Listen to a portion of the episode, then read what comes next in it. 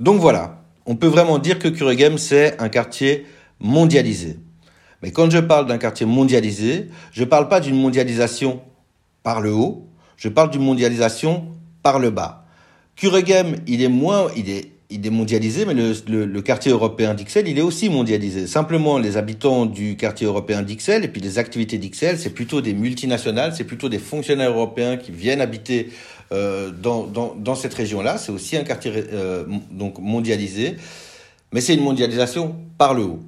Par contre, à Kuregem, c'est vraiment, on parle d'une mondialisation par le bas. En fait, c'est des habitants qui ont, qui ont décidé eux-mêmes euh, de venir en Belgique, en tout cas qui se sont installés en Belgique, qui se sont installés à Kuregem, parfois un petit peu par hasard, qui ont développé, c'est typiquement ça en tout cas, qui ont développé leurs activités économiques, des activités économiques qui sont parfois, et de plus en plus, transnationales, que ce soit des commerces ethniques où on fait venir euh, de l'igname, du gombo, etc., etc., ou bien, bah, comme je le disais, les garages. Et puis dernièrement, avec l'arrivée, la dernière vague d'arrivée euh, de migrants à Anderlecht qui sont ou à Kuregem qui sont les Syriens, avec le développement de toute une économie, euh, on va dire proche orientale autour euh, de l'alimentation. Mais on aura l'occasion d'y revenir.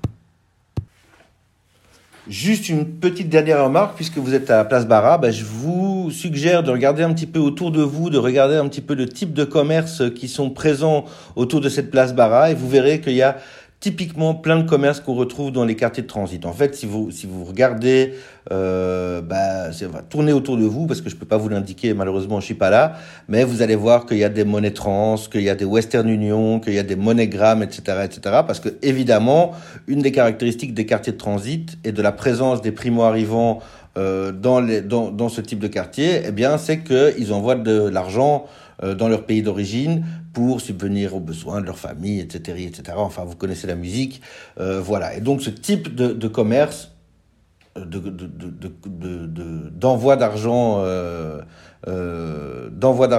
euh, type Western Union, eh ben, vous les retrouvez évidemment dans ce type de quartier. Voilà.